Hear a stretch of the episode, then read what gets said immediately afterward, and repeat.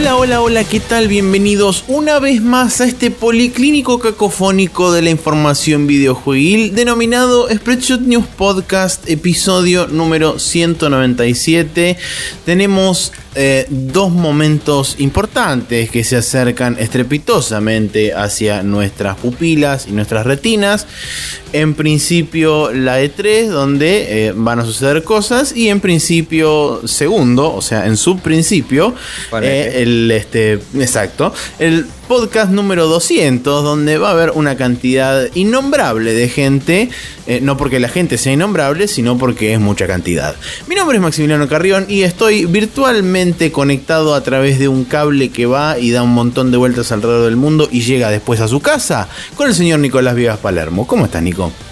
Bien, medio cansado porque ayer hemos juntado a las huestes de eh, los jueguitos y nos hemos puesto a comer y charlar y reír y llorar mirando distintas cosas.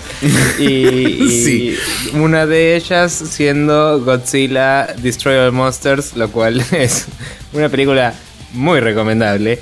Y otra no vamos a mencionar qué era, pero no estuvo bueno para nadie. Y fue un momento de sufrir mucho y reír un poco también por no llorar. Sí, reír por incomodidad más que por otra cosa. Sí, eh, pero bueno, nada, siempre está bueno juntarse y cenar con amigos y pelotudear y toda la bola. Así que estuvo bueno.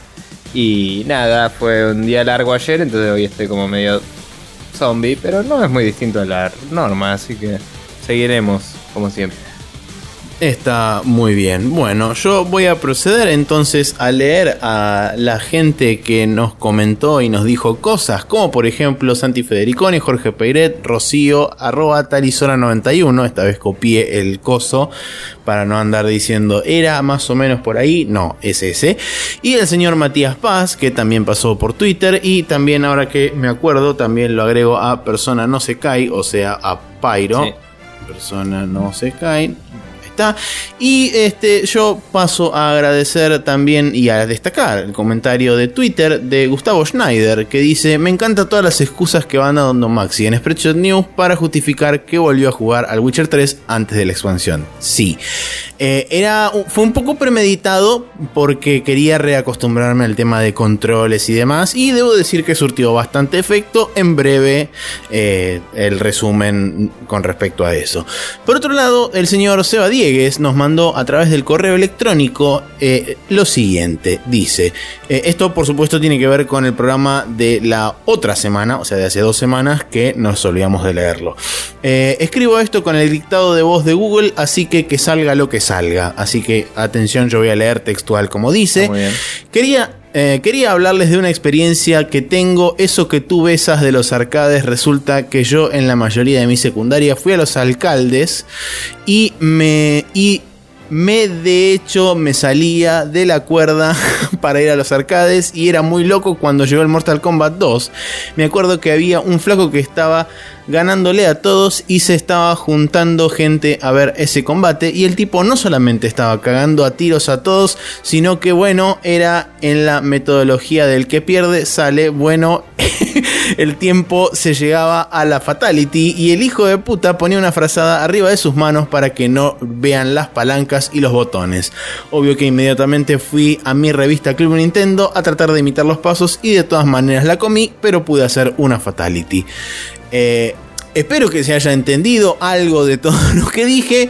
Yo lo único que puedo sacar de conclusión es que había un hijo de puta que cagaba tiros a todo el mundo y se ponía una frazada arriba de las manos para hacer fatalities. Sí, eh, que me hace gracia que sea a tiros en un juego de pelea y, eh, y que fatality está escrito en español, entonces es como fatality. Pero nada. Claro, es fatality, es verdad. divertido. nada, sí, las anécdotas de arcade siempre hay gente que tiene algunas muy interesantes. La verdad que tener una frazada encima cuando vas a un arcade es medio hijo de puta. Eh, me hace acordar al pibito de Snoopy ese que siempre iba con su frazada a todos lados. con la mantita, claro. Pero bueno, eh, por mi parte, eh, tengo dos comentarios también. Uno es de Santi Federiconi que dice: Gran programa como siempre, chicos. Personalmente, Overwatch no me llama, pero porque no es mi tipo de juego. Pero me gusta mucho la idea que tiene el juego. Eh, de tener que rotar personajes. Eh, la variedad que hay es increíble, me gusta que se tenga que pensar un poco cómo componer el equipo y que el mismo juego te vaya recomendando, che, te falta un tanque o cosas así. Eh, para el que no es muy conocedor del tipo de juego, nada más por esta semana. ¿Qué? Pará, me, me pasé algo. Me salté un reclamo. Para el que Sí. no es muy conocedor del tipo de juego. Punto. Punto. Ahí, va, ahí teóricamente iría un punto. Está bien, está bien. Es tipo, che, falta un tanque o algo así para el que no es muy conocedor. Está bien. Aparte me, me confundí porque escribió juego como 70 veces y estoy tratando de evitar eso mientras lo leo y me está confundiendo. Bueno, nada más por esta semana. Les mando un, agra- un abrazo, eh, Barbas Místicas, Maxi, donde quiera que estés en el mundo de Witcher, sabé lo que te vamos a extrañar, dice. Pero ya volviste, solo Sí. Solo estuviste ahí unas horas que ya nos contarás. Eh, José Alejandro M dijo en el sitio oficial, eh, Nikon no se puede jugar menos de 5 horas al Overwatch, como diciendo que no me preocupe. Em, yo después de una sesión de Overwatch tardó una hora en dormirme de lo frenético que quedo, dice. Después procedió a tirarme unos tips de los distintos personajes que para esta altura ya me los aprendí, pero se agradece la información. Si alguien quiere chusmear un poco lo que estuvo pasando, puede ir al sitio oficial. Y em, particularmente iba a mencionar eh, que pasó una wiki de Overwatch que por ahí a alguien le interesa, donde contaba eh, todos los tipos de mapas y, de eh, modos de juego que hay para hablar de las combinaciones de mapas. Parece que hay eh, 13 mapas y 4 modos total. Y es tipo el típico Assault and Defense. Un King of the Hill que es por rounds, que es ese que te decía que si no ganas dos, nunca vas a ver el tercero. Claro. Eh, digo, si no ganas uno y uno, nunca vas a ver el tercero. sí, si no empatas, no llegas al tercero. Claro. Eh, aunque van rotando, entonces si lo jugás varias veces, eventualmente sí llegas, parece. Eso me avivé después. Eh, y después eh, hay uno de que a- a- tomás un punto y después sale el carrito y es de- se convierte en un payload y después está el payload, que es tipo llevar el carrito todo el camino. Pero bueno, todo eso lo sacó de un sitio que es eh, básicamente el wikia de Overwatch, es overwatch.wikia.com y nada, Correcto. está la información disponible para el mundo. Em, Muy bien. Bien. Entonces, si la gente quiere mandarnos mensajes, feedback, cosas este, de colores o no, o en blanco y negro también, eh, ¿cómo hay que hacer? Bueno, eh, pueden mandarnos cualquier eh, feedback que quieran ser extenso o artículos que quieran que discutamos o cualquier cosa por el estilo a contact.sprechonews.com. Si quieren simplemente dejar un comentario lo pueden hacer en facebook.com barra y en sprechonews.com, nuestro sitio oficial. Y si quieren tirarnos dos o tres boludeces pueden hacerlo en Twitter en arroba con el límite de 140 caracteres. Em. Así es. Y ahora nos vamos justamente a dedicar a charlar a qué estuvimos jugando durante esta última semana.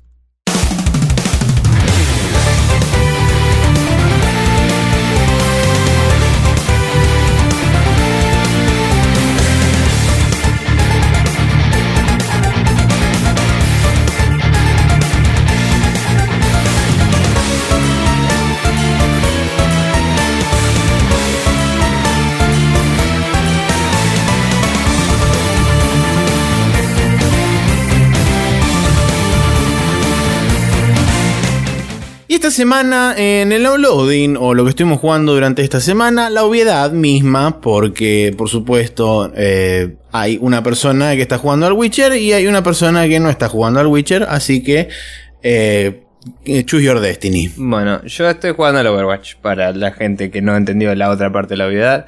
El Witcher esperará un poco más mientras eh, termino el Doom y me aflojo un poco el vicio del Overwatch y después lo retomaré porque necesita más dedicación de la que puedo ofrecerle en este momento. Em, pero bueno, Overwatch estuve jugando un ratazo más, obviamente, eh, en sesiones de unas 4 o 5 horas. Estuve probando más cosas con el OBS de paso y inclusive llegué a grabar unas partidas, pero tenía un problema de sonido que anecdóticamente para cualquier persona que le interese probar esas cosas, em, no estoy seguro de por qué. Mi micrófono estaba saliendo medio bajo, entonces estuve experimentando hasta que logré separar mi micrófono bien del resto del audio y mm, ahora tengo la posibilidad de grabar en un canal el audio del juego, en otro el audio del juego del, del voice chat con amigos y en otro mi voz, pero es medio eh, armatoste al pedo y voy a ver si puedo en el futuro hacer algo más copado. Por ahora esa solución permitirá que grabe un par de partidas. Eh, ya tuve ayuda de mis amigos voluntarios. Con suerte se coparan de nuevo a, hacer otra toma y sacar un video finalmente. Y nada, perdón, traté de sacarlo al canal de YouTube, pero problemas técnicos en el medio. El juego en sí, mucha diversión. Eh, estamos a la espera de eventualmente el parche de junio, que debería agregar eh, más mapas y contenido. Em, y la verdad es que es muy, muy, muy enviciante, como decía. Es todo el tiempo onda cajita y aparece una cajita y abrís la cajita y colores. Y... ¿Estás probando algún personaje particular o estás rotando entre todos y ver qué onda cada uno? El juego se basa mucho en rotar entre todos. De hecho, cada persona que conozco que se mete mucho en un solo personaje me dan ganas de arrancarle la cabeza con una pala. Y eh, básicamente tengo dos amigos que estaban en esa. Uno ya empezó a circular entre 3 o 4 y ya es mucho más manejable eso. Pero el otro está como enculado en que no, hasta que llegue a nivel 15 voy a jugar con tal. Y es como, sos un imbécil, porque no le sirve a nadie eso. Y lo único que estás haciendo es, sí, estás jugando bien con ese y estás fragueando y qué lindo. Pero sos un pelotudo, porque a veces necesitamos un tanque porque otro es bueno curando y ese no puede curar porque vos no querés ser tanque. Entonces sos un imbécil. Eh, o por lo menos cura si el otro sigue siendo, no sé, ¿viste? Cuando decís, hace algo más, la concha de tu madre. Pero bueno, em, nada, y la verdad es que eh, es muy necesario y muy core del juego ir cambiando de uno a otro. Pero me encuentro eh, que estoy usando bastante a Diva para tanquear, que es un tanque que no es tanto de absorber daño, sino de movilidad y mm, como distraer, podría decirse. Es como que mm. Diva tiene con el shift la habilidad de movimiento, que es eh, como un jet, entonces vas disparado hacia adelante y lo puedes cortar cuando quieras, a diferencia de otros que no los puedes cortar los, los rayos esos. Y vuela encima, entonces puedes apuntar para arriba y saltar eh, obstáculos, Entonces con Diva te puedes meter en el quilombo, dispararle en la jeta a los enemigos, que es medio shotgun las armas que tiene, y tiene balas infinitas, aunque saca poco. Eh, entonces como que desarmas un poco el equipo cuando está muy amuchándose en un lugar. Y eso por ahí te da suficiente tiempo para que otros tuyos escapen o se desvíen. Y después apretas el shift de nuevo y te vas y te curas y volvés. Y estás como así. Tiene una cantidad de vida decente, pero es muy fácil que te rompan el robot. Porque tiene un área dañable bastante grande, digamos. Eh, y cuando te lo rompen, te convertís en un plan que dispara con una pistolita. Que pega bastante bien, pero las balas no son muy rápidas, entonces tenés que hacerle un poco de leading al enemigo. Y, mm. y nada, y es interesante porque es como que vos cuando usás mucho la pistolita vas subiendo tu ulti, entre comillas, y tu ulti es llamar al robot de nuevo. Y cuando estás en el robot tenés otra carga de ulti distinta, de ultimate, es ulti claramente. Eh, cuando cargas el ultimate con el robot, lo pones en self-destruct, que es algo que hablábamos antes. Sí, el de la bomba atómica. y si le invocas a cualquier cosa, si le pegas una torreta o, a cualquier enemigo, eh, ni siquiera sé si le tienes que ganar. Pero si haces daño con el ulti, inmediatamente te rellena el, ulti de Minita y puedes llamar al robot de nuevo instantáneamente. Ah, muy Y arrancas con el nuevo contador en cero, entonces no puedes hacer el self-destruct hasta dentro de un rato, ¿no? Pero si metes una jugada que bajas a todo el equipo de una es como que al toque ya tenés un porcentaje y, puedes ir renovándolo. Entonces, destruir el robot es parte de la mecánica del juego de ese personaje. Y sos bastante más rápida cuando sos una minita sola, aunque no tenés ninguna habilidad loca. Entonces es medio playero y es interesante. Estuve jugando bastante con ese, un poco con Reinhardt, el del escudo, que el otro día había uno que nos rompió el culo mal, que jugaba zarpado con Reinhardt. Y como que aprendí un par de boludeces del chabón y las hice y en una partida tipo siendo el tanque que defiende, entre comillas, eh, en un momento que me estaban a punto de bajar mi escudo, eh, usé una habilidad que atropella todo lo que hay en su camino y si agarra a uno lo pone contra la pared y lo maté y después desde, desde ese punto pude flanquear a un par y pegarles con el martillo y bajar a tres en una y sobrevivir a pesar de que no tenía más escudo. fue como, ok, así se juega Reinhardt. cuando se te acaba el escudo vas a los bifes y después volvés con el escudo regenerado, ¿viste? Eh, entonces es como. Nada, se va aprendiendo un poco de jugar con otra gente y. Y está bueno cuando me junto con un grupo de gente y empezamos a coordinar, viste, Emi Carmón está aprendiendo mucho a usar a May, la que pone paredes de hielo. Sí. es bastante útil porque te, te, hace barreras, todo eso. Yo la probé una sola vez y me fui bastante choto dentro de todo, es difícil jugar bien con ella. Pero en una tiré una que estuvo buenísima que estaba todo el equipo enemigo junto en el punto de captura y yo tenía que pisar el punto para interrumpirlos. Eh, era tipo, no había nadie vivo en el momento. Entonces puse una pared en el medio de ellos, separé el equipo en dos, tenían ellos al tanque adelante con el escudo este de Reinhardt y él quedó solo, entonces yo me escabullí por atrás, porque el escudo es medio como una barrera de energía, pero vos podés pasarla caminando, eh, no puedes disparar otra vez. ¿no? Entonces pasé atrás de él, él se quedó con el escudo porque no sé, no me vio o no llegó a reaccionar. Entonces le empecé a disparar desde atrás, estando yo parado en el bordecito del punto. Y, hmm. y en la pared evitaba que nadie me mate mientras. Lo bajo al Reinhardt y cuando se cae mi pared tiro el Ultimate de May, que es un área of effect que congela, es como un Nova, que es overtime, no es inmediato, pero es como que te empieza a alentar y si no escapaste en ese tiempo de empezar a alentarte, que te congelas. Tienes muchas habilidades que te permiten salir de una, pero tenés que tenerla en cooldown eh, bien, o sea, tenés que tenerla disponible y usarla a tiempo.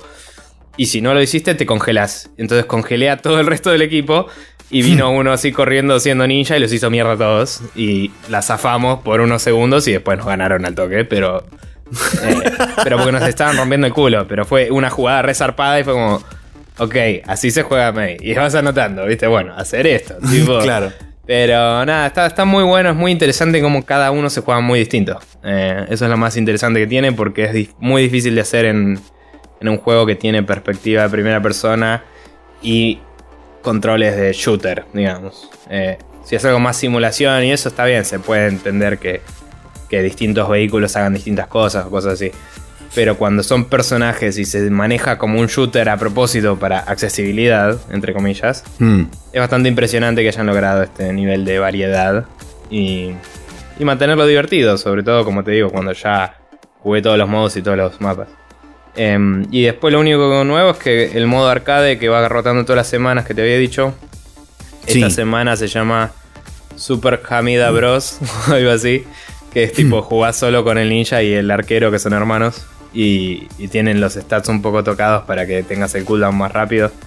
Y, básicamente puedes spamear todo y cagarte a flechazos y espadazos por todos lados. Y es como, yeah, ninjas. tipo. Y bueno, nada, es divertido. Pero.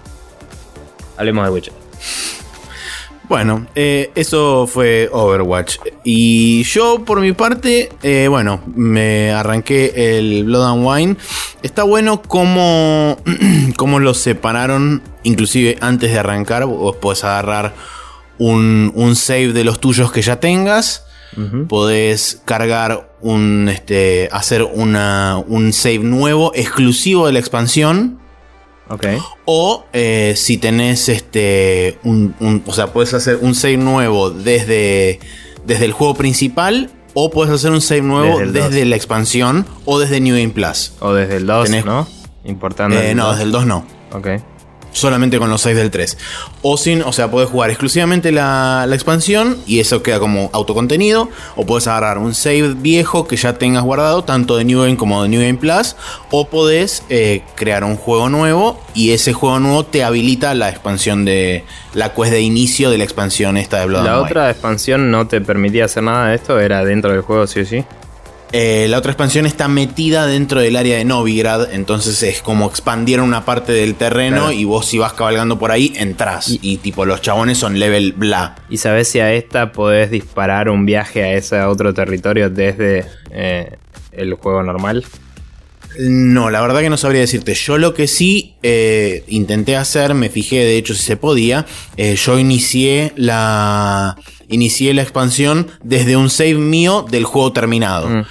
Eh, y cuando intenté hacer fast travel fuera, digamos, del área de la expansión, no pude. Así que es como que está contenida sí o sí. Calculo que por ahí hasta que la termines. Después por ahí sí te habilita a volver. Claro. O no, no, lo sé.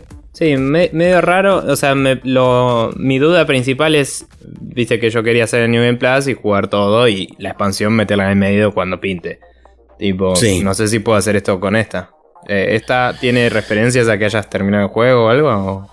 Em, la verdad, eh, las referencias son medio vagas y todavía como no avance mucho en la historia no te puedo decir si tiene si referencias ciertas o no. Sí hace referencia como a puntos importantes de la historia, pero que no te terminan de decir si es al final, si es en el medio. Mm. O sea, no, no, no los. Además, de vuelta, como todavía no estoy demasiado avanzado en la historia, sino que me dediqué a cabalguemos por ahí y seamos Witcher un rato. Claro. este, no. No te puedo decir cuánto, si, si hay más adelante más relación con la historia. Está bien. Eh, bueno, por otro lado, otra de las cosas que hicieron fue en el parche 1.2, que salió poco tiempo antes de que saliera la expansión, eh, un par de horas antes, eh, remodelaron toda la UI, básicamente de lo que es la parte de inventario y todo eso. Está muchísimo más fácil de acceder, es muchísimo más cómoda.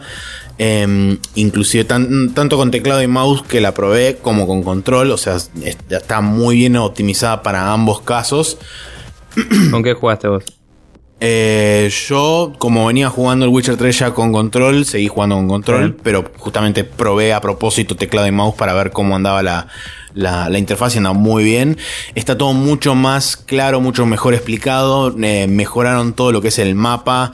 Podés hacer zoom para atrás más lejos, o sea, tenés más visualización del mapa. Eh, ahora tenés la posibilidad de filtrar los distintos iconos, ya sea por categorías o por icono en particular. O sea, puedes prender y apagar iconos eh, de cada una de las cosas que solamente te queden mostrados, por ejemplo, los puntos de interés o solamente te queden mostrados los blacksmith y todo ese tipo de cosas. Claro.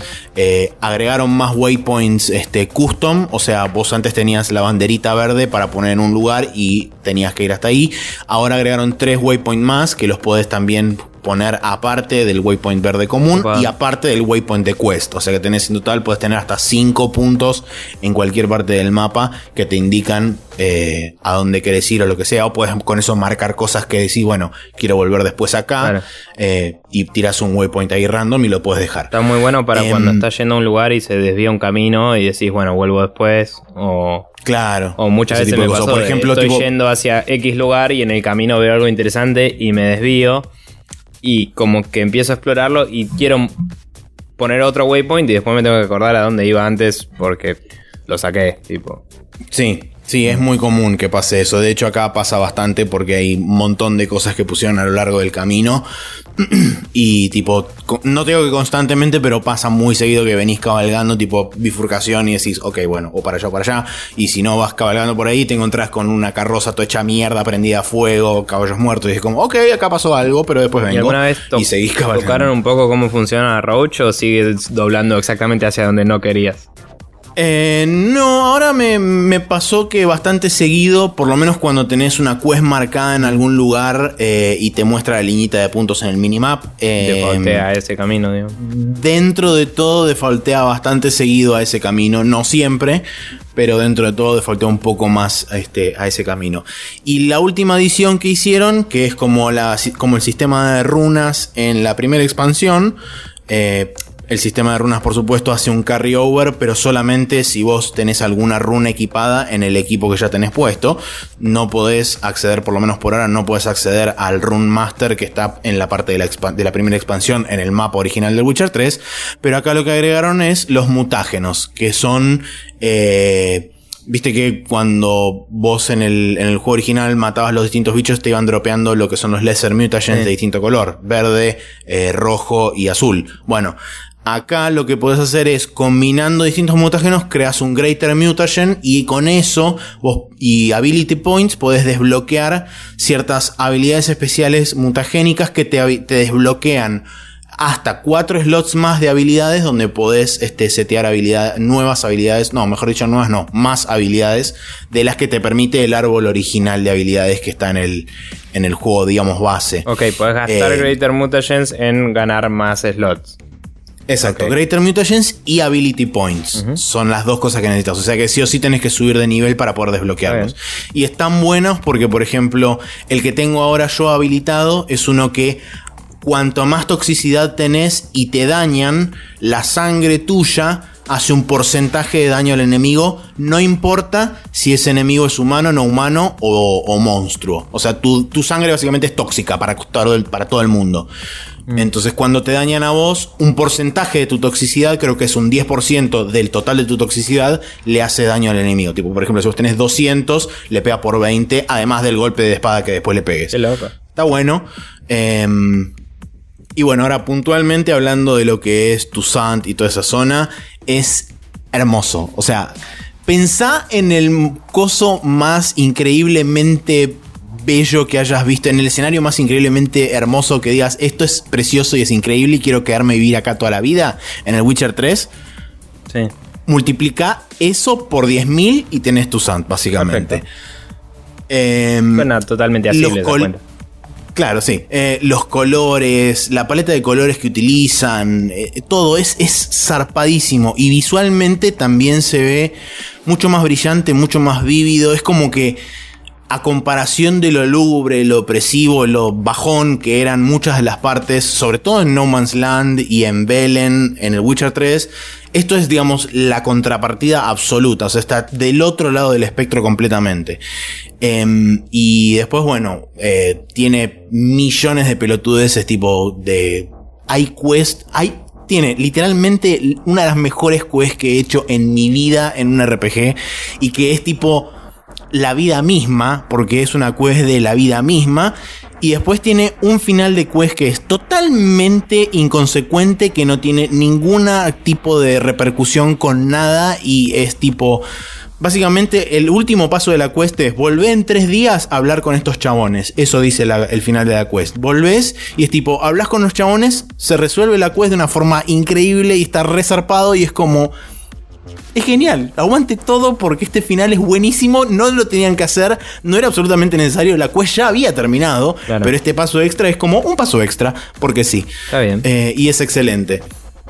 Los personajes, por supuesto, todos los personajes que vuelven, como este Ana Henrietta, que es la, em, la duquesa de Toussaint, que ya la conocías si leíste los libros, ya la conoces, está perfectamente caracterizada, es un personaje del carajo. Em, hay millones de referencias a los libros, por supuesto. Hay millones de referencias a los juegos anteriores también. Y además hay millones de referencias a cosas de cultura pop también. Cosa que yo dije, ah, qué hijos de puta que son. En Witcher 3 ya había bastantes. Había un montón. Acá está plagado directamente. pero es como la, expansión de la joda y el vino y la joda. Sí. Em, una, la primera cosa con la que te encontrás, el primer que, que, de hecho es parte de la historia, tipo, entras a nadar en un río buscando pistas sobre un asesinato y tipo te encontrás con un pañuelo, cuando salís, cuando salís a la costa agarras el pañuelo, lo lees y el pañuelo tiene las iniciales DLC. Bien. Y de hecho eso tiene un sentido porque el, las iniciales dice eh, DLC, pero cuando le decís, Esta, este pañuelo dice DLC, le decís al, chabón y dice, ah, sí, de la Croa, te dice. Y es como, claro, por supuesto. Así que bueno, eso. Eh, ¿Qué más te puedo decir? Que el combate sigue siendo igual. Ah, mejoraron eh, varias cosas en cuanto a opciones se refiere en, el juego. Separaron aún más la dificultad. Vos ahora tenés dificultad, eh, digamos, clásica de fácil, medio difícil y bla. La dificultad de Went, fácil, medio difícil. Y además tenés otro slider más que lo que hace es escalarte la dificultad, mejor dicho, escalarte el nivel de los monstruos. Si vos querés mantenerlos en el nivel con respecto al, que vos tenés y al que la expansión está pensado, aumentarlo creo que de a 5 hasta llegar a más 20. O sea, podés ponerlo en más 5, más 10, más 15 o más 20 del nivel que, vos tenés. Eh, otra de las cosas que hicieron, incluyeron dos mods. De, de, los más populares, los incluyeron directamente en las opciones del juego. Uno es este, envainar y desenvainar automáticamente o manualmente las espadas. Eh, viste que usualmente cuando terminabas un combate en el Witcher 3 el chabón guardaba la espada, que era directamente la guardaba. Acá si vos lo dejas manualmente, cuando terminas de matar a todo el mundo te quedas con la espada en la mano y puedes ir corriendo con la espada en la mano por donde se te cante. Está em, y está bueno para que tipo no estés seguro cuando estás a salvo y cuando no. En, ese sentido está muy bien. Y el otro de los mods que agregaron es en la parte de la UI, que ahora agregaron un contador cuando vos le pones unos, cuando vos le pones los aceites a, las armas, tanto a la Steel Sword como a la Silver Sword, ahora te aparece un contador de cuántos golpes le quedan de, de, veneno o, del aceite al arma. independientemente a cada una. O sea, ahora tiene además de tiempo golpes. No, no, no, no tiene tiempo, es por golpe. Eh, de, de hecho, en el Witcher 3 siempre fue por golpe. En el Witcher 2 y en el 1 era por tiempo. Eh, acá son, eh, dependiendo la. Dependiendo la. La evolución del aceite, en el último, si tenés el último de todos, que es el superior, son 60 golpes. Eh, de cada uno de los aceites. Y te aparece el contadorcito y te, te va, este, te va bajando la cuenta cada golpe que pegas. Claro. Em, la verdad que está, o sea, todo el cambio de UI está muy, muy bueno. Eh, eh, de hecho, hoy cambiaron inclusive los iconos de varias cosas. Reordenaron, reordenaron y pusieron un, un, coso de- un sistema de sorting dentro de cada uno de, los, de las partes del inventario para ordenarlos como quieras. Eh, de hecho, también otra de las cosas que hicieron fue pasar eh, lo que es toda la parte de los libros que vos tenías, más los contratos y todo eso. Eh, ahora, si querés, vos los podés vender. Porque vos tenés una tab nueva que agregaron en la parte de glosario. Tenés una tab que es libros. Y los libros están subdivididos por quest, contrato o general u otros. Bien. Así que es tipo, la verdad que el laburo que hicieron de UI y todo eso es excelente. Visualmente es increíble. Yo, de hecho, ahora lo estoy corriendo porque mi PC hace magia y Nvidia con los drivers también hace más magia. Lo estoy corriendo todo en ultra y anda increíble. Hasta ahora me tiró en una sola parte, que es cuando le hicieron así, tipo, había, estaba Geralt con otro chabón hablando y era como hiper mega detalladas todas las caras y era como, ok, bueno, está bien que tironee acá porque es tipo, tienen 68 mil millones de polígonos cada uno, así que tiene sentido que tironee. Eh, pero bueno, nada, eso es eh, todo lo que estuve jugando. Por ahora no, no jugué demasiado, o sea, debo haber jugado, no sé, unas 15 horas, calculo. Pero todas Eh, seguidas, más o menos. No, Sí, más o menos, sí, porque jugué cuando sal, de cuando salió, mm, el martes a las. eh, no, perdón, el lunes a las 9 de la noche me puse a jugar y terminé de jugar el martes a las 3 de la tarde. me fui a dormir. Tranca. Eh, y al día siguiente no pude jugar, el jueves tampoco. Recién ayer cuando volví, eh, cuando volví del laburo pude jugar un rato, pero me dediqué más que nada a hacer este, a hacer búsqueda de, de quest. Ah, otra cosa. Mm.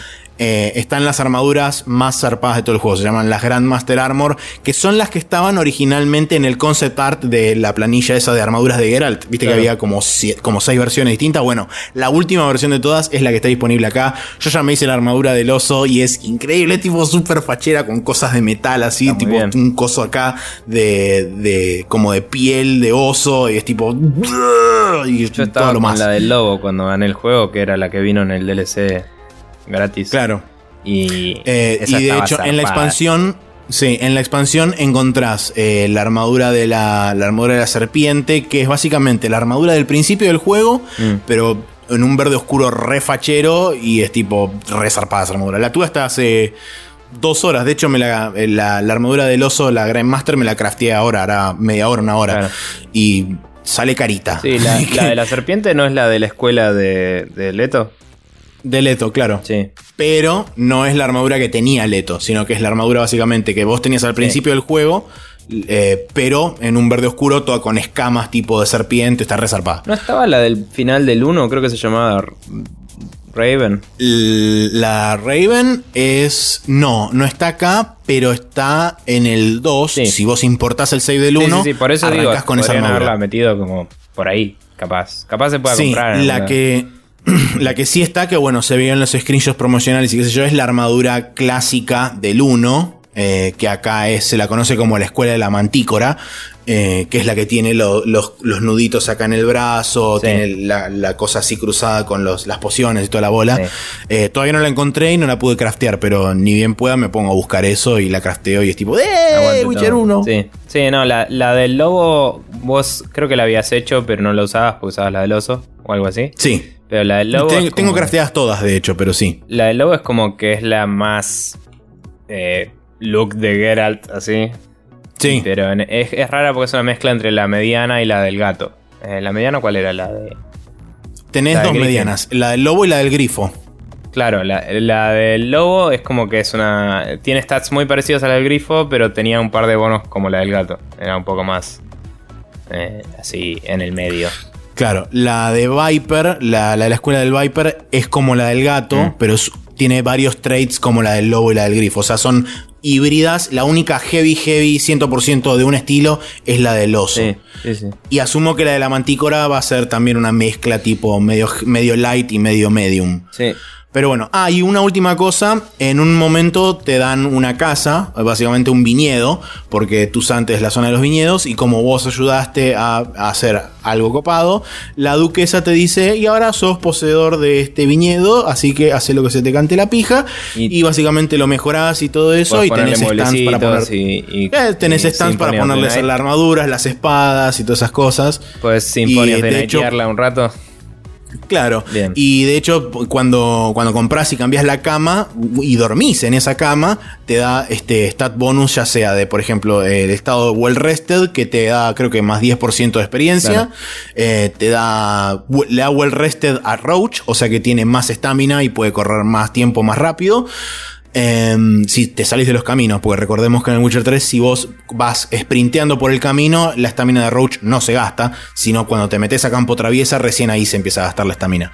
Mm. Em, y el último bonus era eh, de vida. Te da, creo que más 10% de vida también por una hora o dos horas. Así que está copado el hecho de que puedas ir a tu casita, descansar y después de ahí salir tipo, ¡guau! romper todo. Y es lo mejor de la vida, aguante todo. Todo el mundo tiene que jugarlo ahora ya mismo 20 veces. Y sabes si ya, ya te encontraste con esta tipa que no me sale el nombre. Em, la del 1. Yani. Shani. Yani está en la primera expansión en Heart of Stone. Ah, es cierto, estaba en la primera. Qué boludo. No, todavía acá me topé. No, no puedo decir nada porque es spoiler Sí, del- no de todo. Así que no. Eh, me topé con alguien. Bien, Ahí está. bueno. Genial. Eh, ¿Y ese Sí. alguien estaba muy bien o no estaba muy bien? Eh, estaba muy bien, Listo. no en ese sentido de estar muy bien. ya, ya, ya, no importa. Eh, Bueno, perfecto. Eh, no digo nada. Entonces, y así es como cerramos mi este, babeo absoluto sobre el Witcher 3 y la adicción de Nico al Overwatch. Y nos vamos a ir al Rapid Fire a charlar sobre unas noticias que sucedieron esta semana.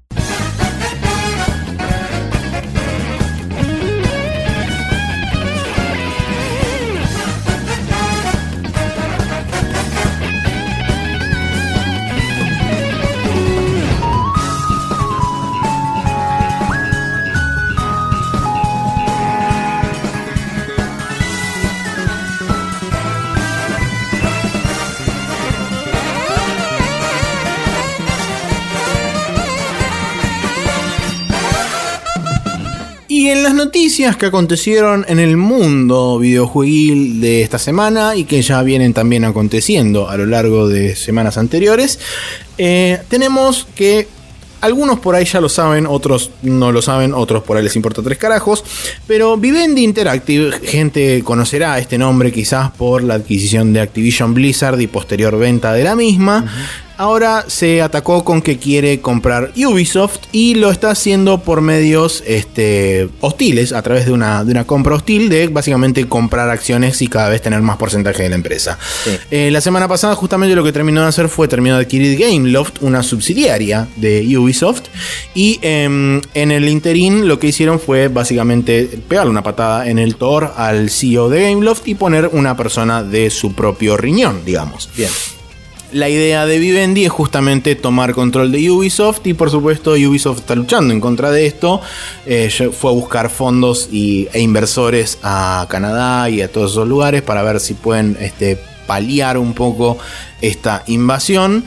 Por el momento no, no hay nada definido, pero digamos eh, lo que, lo que digamos se comenta alrededor de esto es que eh, no hay un plan claro de parte de Vivendi de cómo, eh, Manejar. cómo manejar eh, la empresa Ubisoft una vez que, de hecho, si se confirma y logra capturar todas la- las acciones mayoritarias y termina siendo parte, eh, no, no se sabe cuál va a ser el camino que tome, porque de hecho no hay un plan tampoco de acción al respecto, ni, ni nada, por ni nada que se le parezca. Bueno, lo que cabe destacar es que Vivendi, además de juegos, que ya había tenido cosas con juegos, tiempo, bastante tiempo lleva con eso, tiene Sí.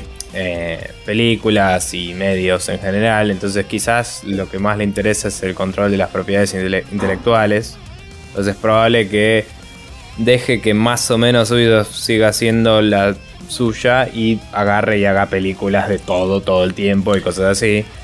Puede ser. todos sabemos que a Hollywood se le acabaron las ideas hace rato y están agarrando de los cómics, de los juegos y de los libros a lo loco porque se acabaron los guionistas originales. Sí, bueno. si no recuerdo mal, creo que Vivendi tiene, no sé si tiene parte de las acciones o si es dueña de Universal Studios. Mm, Eh, así que, digamos, por ese lado y por todo lo que tiene Universal metido en el medio. Porque recuerdo que de Universal Games fue que salieron varios juegos de Vivendi Interactive, Sarasa, no sé cuánto. Mm. Así que bueno, veremos cómo evoluciona esto. Veremos si Ubisoft logra zafar de este hostile takeover, Puedo como estar se lo diciendo llama en. Sanata, pero me parece que originalmente Vivendi estaba también metido con. eh, no, me, creo que me estoy confundiendo con Interplay ahora. No sé, no, iba a decir algo sobre un juego viejo, pero me parece que fallé cualquiera. Eh, no importa. Pero Bien, bueno, nada, la cuestión es que sí, yo imagino que el objetivo final es poder explotar las IPs en otros medios que manejan y no sé cuánto sea meter mano en, en los juegos. Pero bueno, Sí, el tema es que bueno, habrá que ver qué tan qué tanto impacta negativamente esto en el ambiente en general de la empresa, porque si vos tenés a alguien que hostilmente te está comprando acciones todo el tiempo, quizá en un determinado momento haya gente que diga, che, bueno, yo la verdad que no quiero seguir con esta situación y se empiecen a ir. Y estoy hablando no solamente de gente en la línea de lo que es el directorio y managers y todo eso, sino gente más abajo, digamos, la gente con el talento para crear los juegos. sí, seguro. Em, pero bueno, nada, veremos. Igual a nadie le importa Ubisoft. que- Sí, Hola. por eso. Eh, bien, eh, otra noticia que tenemos es que el GOTY Edition del Arkham Knight aparece en Amazon Germany. Eh, obviamente se acerca el año del Arkham Knight habiendo salido y como todos los juegos de gran calibre tienen que sacar una edición con todo y una tapa probablemente más horrenda eh, que la anterior. Aunque ahora que la veo, la verdad es que no tener el Batimóvil la mejora bastante.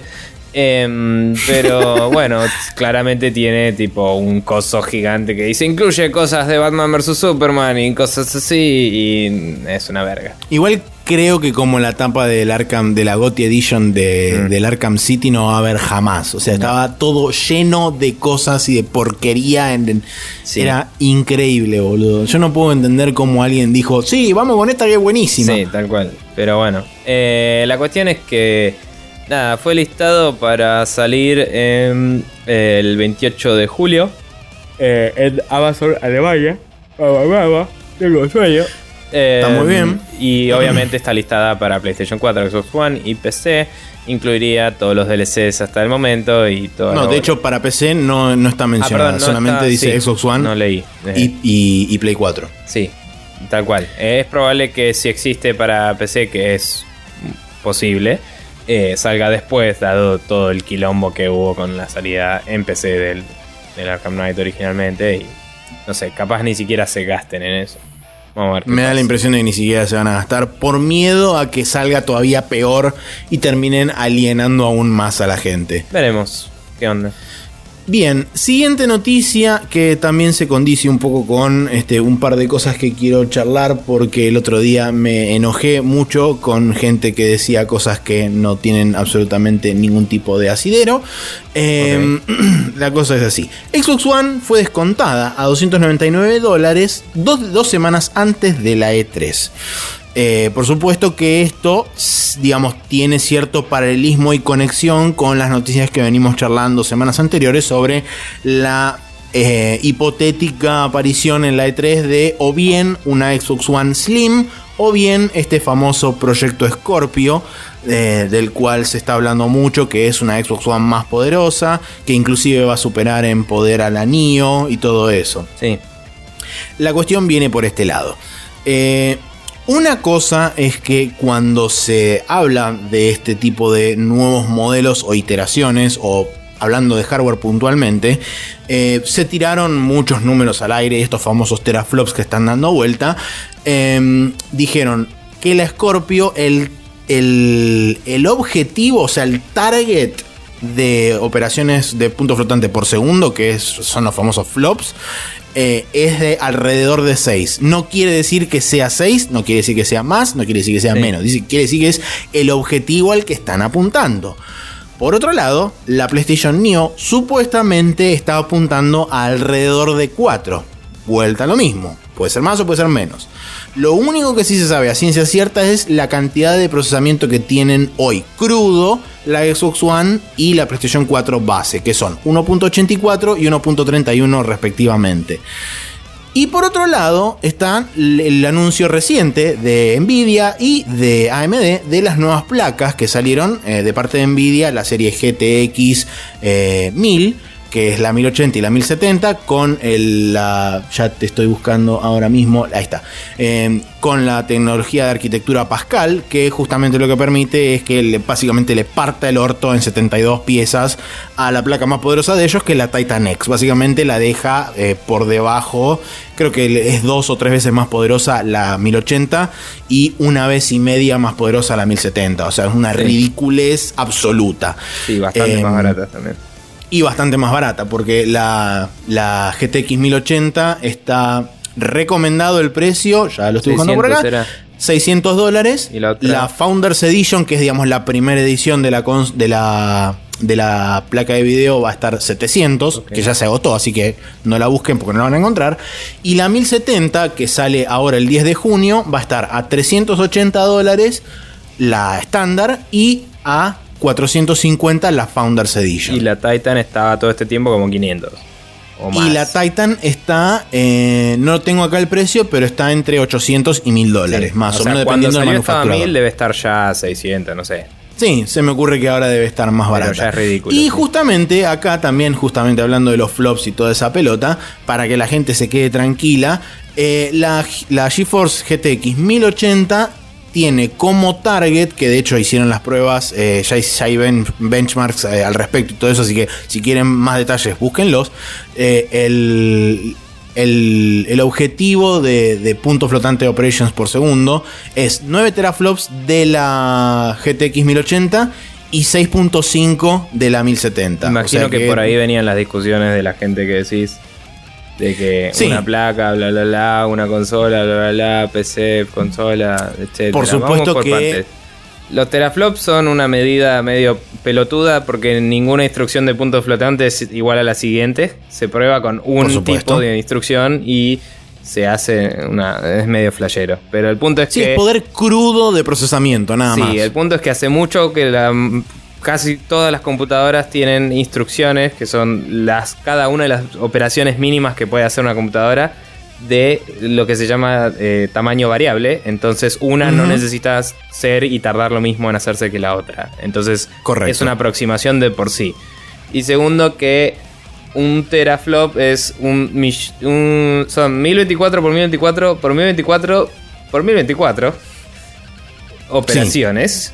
Eh, de punto flotante, bla, bla, bla. Que hoy en día los puntos flotantes son más grandes que antes también, es otro tema aparte ese. Y eh, nada, todo eso significa que con. Eh, que puedes hacer un montón de cosas en un segundo, básicamente. Eso es lo que significa. Y es como, sí, una placa de video de PC hace rato que puede hacer más que toda la PlayStation. Así que no hay discusión ahí. Es medio pelotudo, es idiota y no es lo mismo procesar video que procesar todo el juego. Eh, Además hay que tener en cuenta, una, una, placa de video no te corre una PC, también tenés que tener memoria, y, tenés que tener un procesador. Y siempre hay cuello de botella, o sea, yo una vez que tengo los datos adentro de la placa, los puedo procesar a esa velocidad y el resultado de ese proceso siempre es una imagen, eh, porque así funciona la placa de video. Si yo necesito procesar un número y sacar otro número para guardarlo en disco, necesito un CPU de por sí, no un GPU. Así que la velocidad va a ser otra, va a usar otras formas de procesar y el resultado es otro. Y se almacena y lee de otra forma. O sea, no es parámetro de nada, así que cualquier persona que haya comparado las dos cosas se puede ir a la concha de su madre. Em, y nada, es como Sí, no, pero, o sea, en líneas generales hubo mucho ida y vuelta, tanto acá como, como afuera. Hubo, yo escuché un par de podcasts que compararon tipo cosas de PC con cosas de las consolas. De tipo, no, chabón, son dos mundos aparte, totalmente diferentes. Así que bueno, eso, nada más quería aclarar un poco eso para que la gente no se confunda y no ande pensando cosas raras de, ah, no, porque... Igual lo que más quería decir es que las placas de video pueden hacer todos esos procesos de, de teraflops y todo eso Que en una PC quizás se lo puedes alimentar a tiempo si reducís suficiente las cosas. Sí. Pero eh, nunca va a haber un caso en el que necesites todas esas operaciones a la vez. Si no estás No. haciendo renders de 3D, si no sos un artista 3D, no lo vas a usar, ni siquiera un juego. Un juego es, o sea, si lo hace, no rinde como, eh, no, no rinde a nivel económico porque estás limitando toda tu player base a la última placa de video y no, Claro. y nadie te lo compraría nunca. O sea, es posible explotar la placa de video a ese nivel, sí, pero no es rentable ni inteligente hacerlo. Entonces, eh, el proceso que proponen las nuevas, las nuevas consolas para consola está resarpado. Y el proceso que sugieren las nuevas PCs es normal porque ya hay placas hoy que tienen 10 teraflops hace rato. Eh, Sí. de hecho, hace como 5 años creo que salió la noticia de una placa con 10 teraflops. Y es como, son números que ya no importan hace rato. Sí, Pero bueno. algo que me olvidé de mencionar, que bueno, yo dije AMD, pero pobres AMD no, no le di ni 5 de pelota. AMD, de hecho, es lo más loco que tiene. Presentó una placa que teóricamente es VR Ready, que es la R4 no sé cuánto. O sea, es la próxima iteración de, de la arquitectura Polaris, que es su nueva arquitectura. Sí. Em, que dicho sea de paso, hay gente que está diciendo que la- el chipset de la PlayStation Neo va a ser Polaris. Así que por ese lado puedan dar algún tipo de equiparación. Va a ser teóricamente vía Ready la nueva placa de AMD y va a venderse por supuestamente 200 dólares. Así que Bien. habrá que ver, por supuesto, cuál es el comparativo frente a frente También de una Nvidia contra que- una AMD y ver precio-producto cuál es lo mejor. También hay que ver eh, a nivel marketing qué quieren decir con vida ready, porque antes estaba HD ready que era 720, ponele, y HD que era 1080, y las PCs tenían mucho más que eso hace rato. y, y hoy, bueno, nos reducimos todos a 1080, no importa. Pero el punto es que el, H, el, el VR ready es tipo, qué lindo, pero la 970 ya era VR ready y tironea en VR. Entonces, ¿qué quiere decir eso? Eh, Claro. Juan ready. Tipo, ready o ready set o ready set go. ¿Qué onda?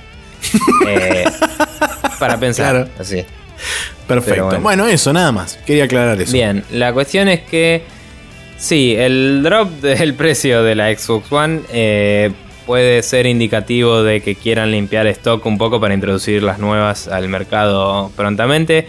Eh, los rumores, por si no quedó muy claro, porque la verdad que con toda esta conversación me perdí un poco, eran Sí. dos modelos distintos. Uno va a ser una versión más chica de la que ya existe y otro va a ser una... La típica Slim. Claro, una Slim, pero dicen que eh, los rumores decían que iba a ser la Xbox de marca Xbox más chica, como que iba a ser bastante reducido el tamaño.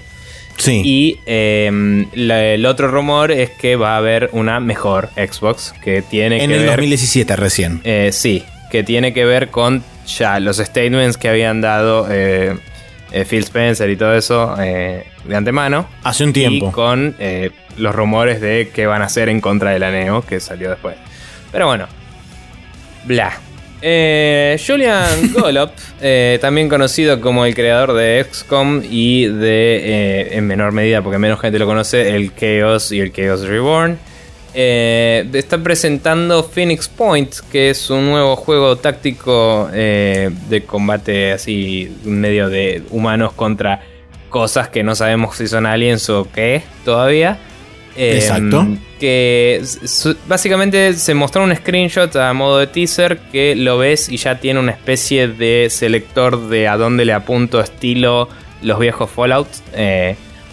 Supongo que técnicamente los nuevos también, pero digamos, elegís una extremidad o parte del cuerpo a la cual dispararle y te dice eh, qué tipo de efectos tiene, como si le desarmas el, si lo desarmas, si le puedes causar eh, un, un- un problema en la visión o joderle el movimiento, cosas así. Claro, reducirle la movilidad y todo ese tipo Claro, de y cosas. te muestra el, la chance de pegarle y una diferencia de cuánta vida le sacás en, ese, en esa extremidad. Es como, como que uno imagina, basado en los statements que había hecho, ta- también hay concept art, por cierto, que muestra a todos estos bichos muy locos, eh, que son medio mutánticos y, y extraterréstricos.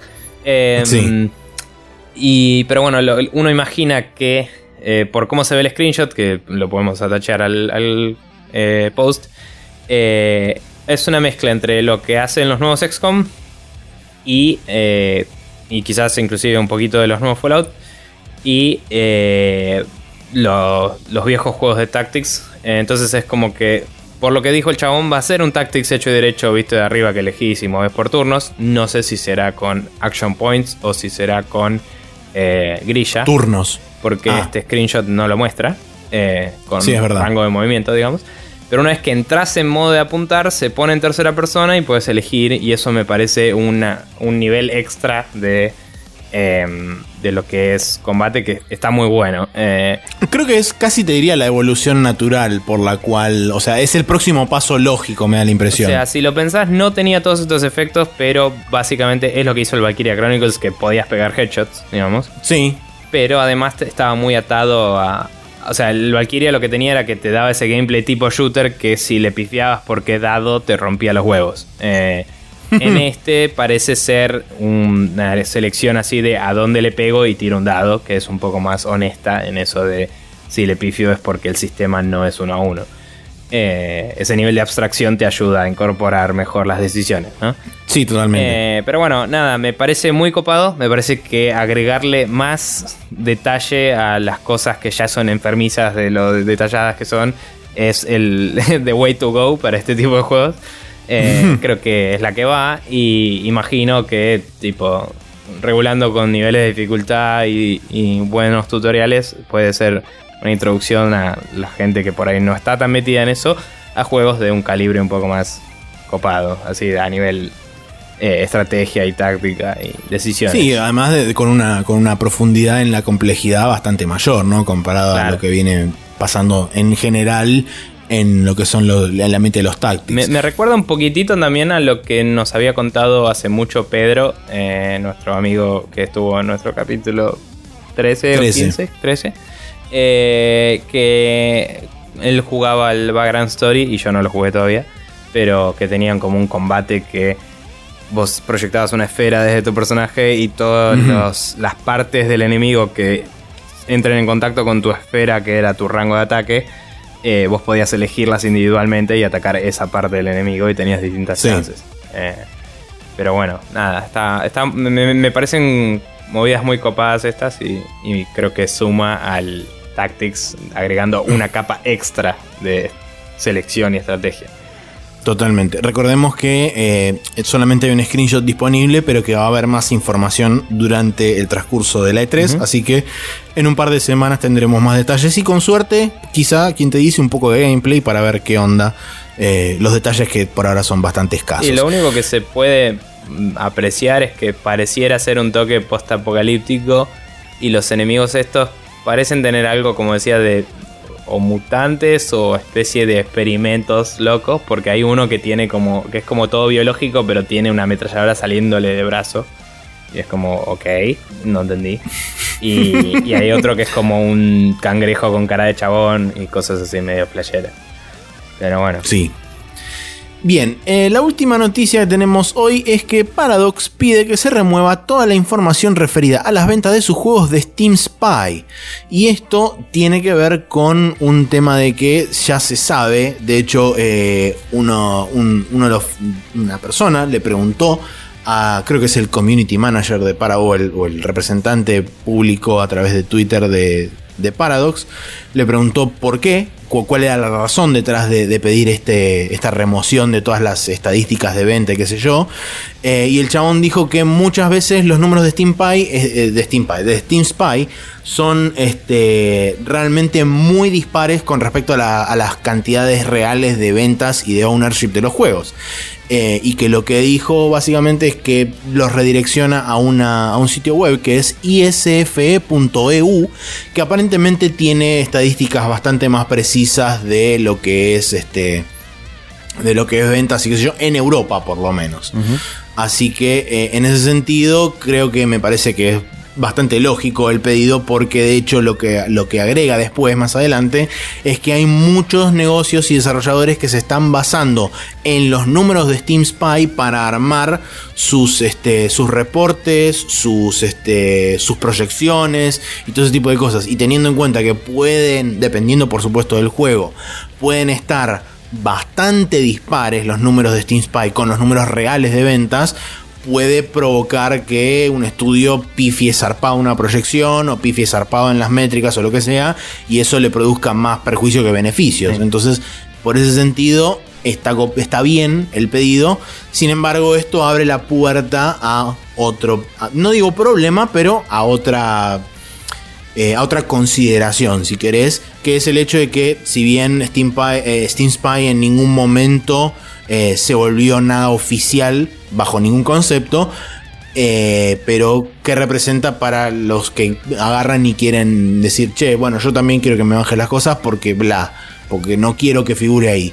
Y es como, bueno, ok, entonces estaría bueno que existiera una alternativa que quizás Steam proveyera, no te digo a todo el mundo, pero que Steam les proveyera a, a ellos una vía posible por la cual obtener estos datos que a ellos les son, necesarios y les son útiles también. Sí, sí, sí. Eh, nada, o sea, la desinformación o mala información eh, repercute bastante heavy en las, en las empresas que dependen de sus números para lograr conseguir los presupuestos y esas cosas y, además en la opinión pública de las mismas. Entonces es como una mierda todo. Sí. No sé. Eh, pero bueno, eh, en general la información oficial eh, cuando se hace disponible está bueno por una cuestión de transparencia. Y cuando no se hace disponible es como que uno se agarra de lo que hay si le interesa informarse sobre eso y es como ahí donde surgen los problemas. De eso no es, pero qué sé yo. La verdad es que yo Steam Spy, a pesar de mis intereses en la industria y todo eso, nunca lo vi en mi vida y no me... No sé qué tan usado es como servicio a lo largo del mundo, pero... evidentemente el hecho de que, de que haya estudios y desarrolladores que lo toman como prueba, digamos, no te digo final, pero como una, como una cosa de peso, claro, como una, un, lugar de peso donde, por ahí anclar parte de su decisión para después de ahí hacer proyecciones o tener en cuenta, no sé, números de ventas o lo que sea, eh, te da una pauta de que evidentemente no es que dos o tres personas en el mundo solamente lo utilizan. Así que bueno, no sé, me interesaría en primera instancia ver a ver cómo esto se desenvuelve, si termina quedando en, la nada el hecho de decir, bueno, fue un caso aislado y punto. Me gustaría ver que alguien, o que, no sé, o Valve, o, o quien sea por ahí, inclusive el mismo chabón, el creador de Steam Spy, dijera, che, bueno, miren, yo no tengo ningún problema en seguir con esto, pero estaría bueno que estos datos fueran proveídos de forma oficial a través de un organismo o a través de quien sea que esté homologado y que tenga una, este, una certeza un poco más ajustada a los valores reales, sino que haya cosas que tienen eh, cierto asidero y otras cosas que están totalmente disparatadas y que no tienen ningún tipo de sentido. Sí, sí, tal cual. Pero bueno, eh, estaba abriendo el calendario, ya que no lo tenemos acá, para la semana. Sí, el calendario hubo un problema porque yo hace un par de semanas me salteé una semana y entonces puse la semana siguiente a la que teóricamente se tenía que poner. O sea que esta semana es el mismo calendario que dimos la semana pasada, porque es el calendario que corresponde a esta semana. O sea, eh, todo es un quilombo me salteé una semana, básicamente. Si quieren saber el calendario esta semana, vayan al programa pasado. Bien. es, así de fácil. Pero bueno, nada, entonces no decimos nada sobre el calendario. Y... Porque la semana que viene vamos a quedar al corriente y ahí vamos a poder decir el calendario como corresponde. Perfecto. Eh, bueno, entonces vos seguís. Sí, eh, yo sigo. Porque, espérate que te perdí. ¿Dónde estás? Acá estás. Eh, yo sigo diciendo que nos vamos a ir al Hot Coffee para discutir una o la noticia más importante de esta semana.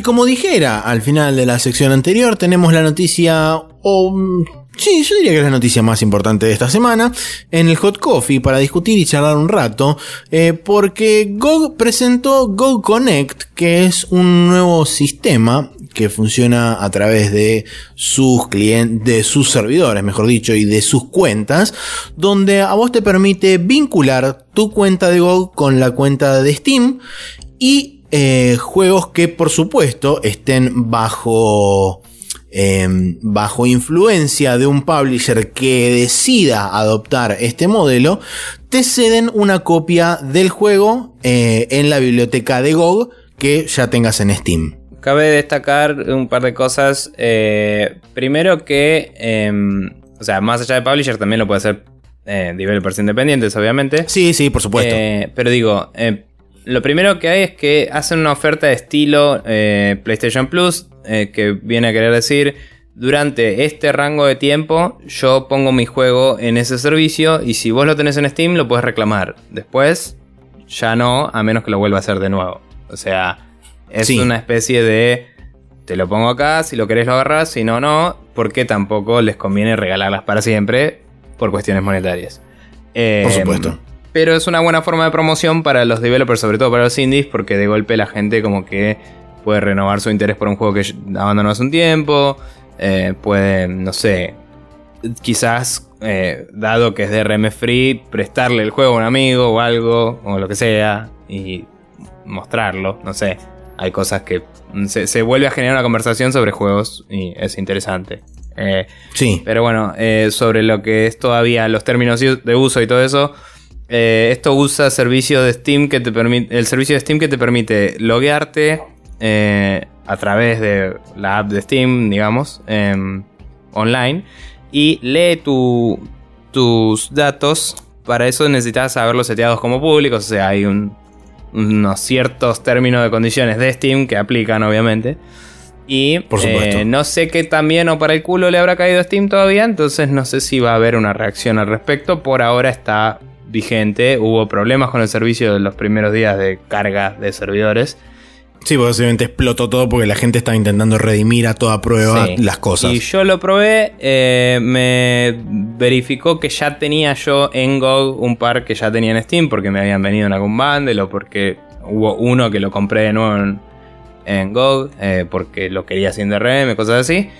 Y eh, yo noté que había un par de problemas con juegos del estilo inclusive medio pelotudo, pero inclusive el Witcher 1, que yo eh, lo tengo en, en Steam y no me reconocía el Witcher porque decía, no tenés el Witcher Enhanced Edition. Y tipo, yo lo compré cuando no era el Enhanced Edition, se partió, se hizo el Enhanced Edition y capaz que el identificador no machea, entonces no reconoce que lo tengo, a pesar de que tengo esa, ese contenido, digamos. Eh, y me paso con ese y con dos o tres juegos que saqué por eh, Kickstarter. Que te dan la versión super de lujo a pesar de que el key no es ni de la versión normal ni de la versión super de lujo, es la versión Kickstarter, ¿me entendés? Hmm. Entonces es como... Quizás eso es a propósito inclusive, porque si el Kickstarter no te prometía más de una copia, quizás es, es tipo, bueno, a estos no se los damos, ni idea. Pero es como que yo veo el producto en Steam y dice, eh, no dice Kickstarter Edition, dice bla bla bla Director Cut y acá me dice no encontramos, o sea, están todos estos juegos disponibles, encontramos estos, estos no, y ahí está bla bla bla Director Cut y no, lo no me lo da. Y es como, ok, raro. Es algo hmm. que quería destacar porque le puede pasar a algún otro.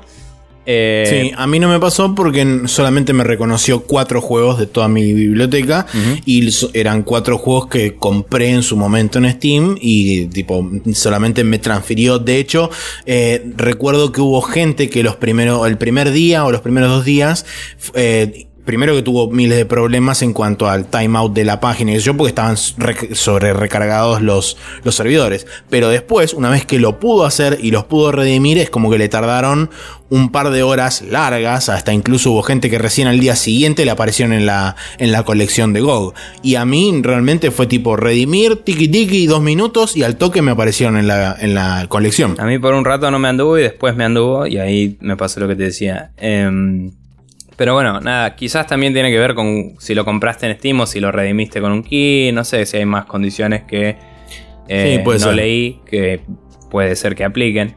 Eh, Sí, porque- algo que cabe destacar es que eh, si bien, como vos decías, es- eso es correcto, que los publishers van a dar un tiempo limitado, que en principio por ahora es de 5 días, y esto arrancó el primero, creo, o el 2, así que tiene hasta el 6, eh, ya no van a llegar, cuando sale este programa ya van a haber desaparecido los, los juegos que están disponibles ahora. Em, pero digamos, el, el concepto de Go Connect, mientras no haya problemas de ningún tipo raros con Steam y todo eso, de que a nadie le salte la loca, eh, la idea de es que el programa persista a lo largo del tiempo y que vengan distintos publishers y pongan durante cantidades de tiempo limitada de determinados juegos ahí para que uno los pueda redimir en caso que quiera en su, este, en su colección de Go. Ujú. Sí.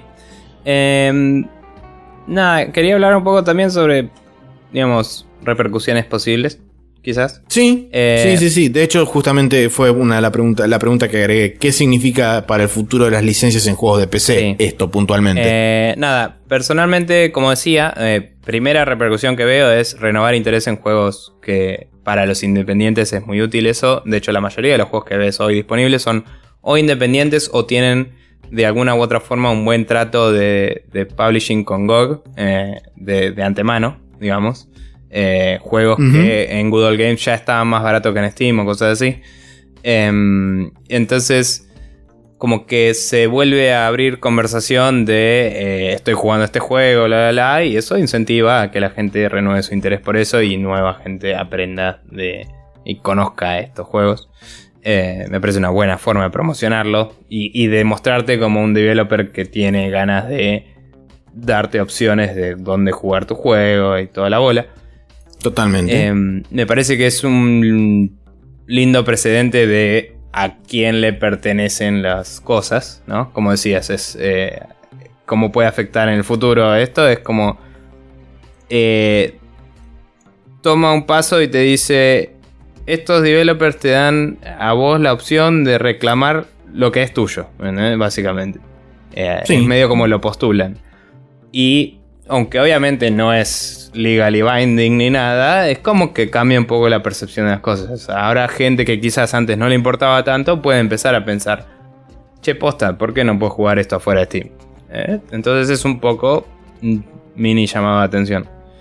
Y, mm, y fuera de eso, eh, nada, como usuario me parece que está copado porque, la, como ya he dicho, el servicio de GOG es mejor, la verdad. Eh, Steam es solo más cómodo y eso muchas veces gana.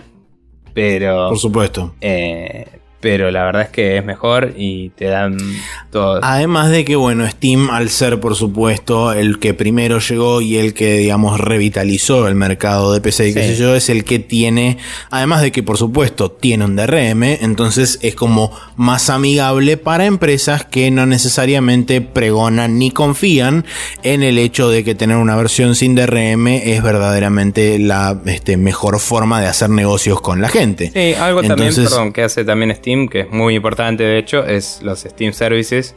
Que GOG desde Sí, que salió supuesto. Galaxy empezó a meterse en ese terreno, pero vos a través de Steam puedes establecer multiplayer y todo eso con relativa facilidad como developer y eso Totalmente. suma. Eh, ahora en GOG hay un poco de cosas analógicas a eso que no son uno a uno. Eh, pero nada, como GOG tiene este historial de juegos sin DRM, tiene mucho más foco en juegos single player en general y Steam tiene mucho más foco en juegos, no sé si mucho más, pero tiene mucho foco en juegos que necesitan soporte de servidores, eh, no solo multiplayer, sino también juegos que tienen mucho énfasis en microtransacciones, juegos que tienen eh, muchos eh, servicios de, no sé, high scores y, y de competencia in game y Sí, de desafía a tus conexión- amigos. Como, de conexión peer-to-peer con un, una- un data center en alguna parte del mundo Claro. y que tiene que tener algún tipo de transacción, ya sea este Sí, el, el por ejemplo que se me ocurre. pedido o envío de datos, etcétera. El ejemplo que se me ocurre es el de Sleeping Dogs, que era single player 100%, pero tenía Claro. todos esos high scores que la verdad que estaban bien implementados, no eran tan invasivos y, eh. Y cuando no andaban jugabas el juego y cuando andaban jugabas el juego y además veías numeritos y estaba bueno eso. Eh, Sí, totalmente. estaba muy bien hecho. Pero bueno, Yo a mí lo que, lo que me pasa con esto eh, es que me parece una buena idea, me parece que también hace un, poquito de cambio de mentalidad y llamado de atención, como decías vos, del tema de la gente que mucha bola no le da porque, ah, lo compro en Steam. Eh, y realmente el, el hecho de decir, lo compro en Steam, existiendo por ahí una versión en Go, tiene un peso distinto, porque vos, como dijimos, al estar metido en Steam, estás encerrado, entre comillas, dentro de un ecosistema en particular, con unas reglas particulares, qué sé yo.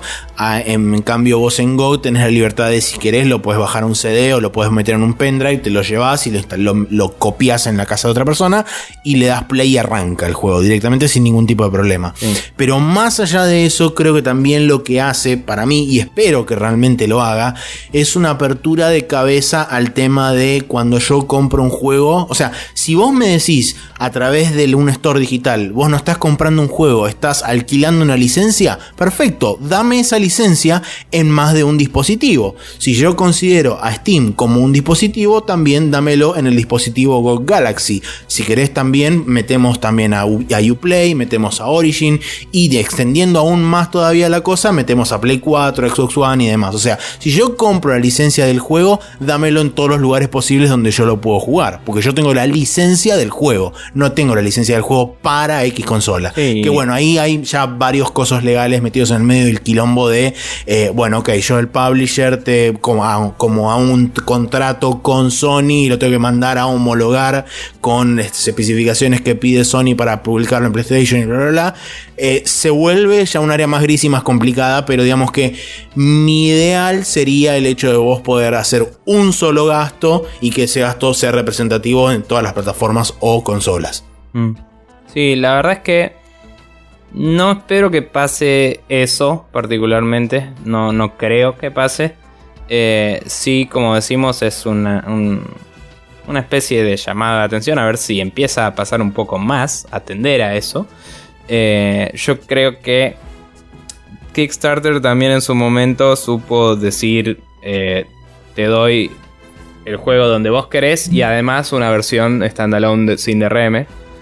Que creo que esa es la parte importante. Para mí no sé si es importante que estén todos los servicios. Para mí es importante que yo pueda bajarme un archivo que es el juego y que además lo pueda acceder donde yo lo compré. ¿Me entendés? Sí. Eso es para mí suficiente.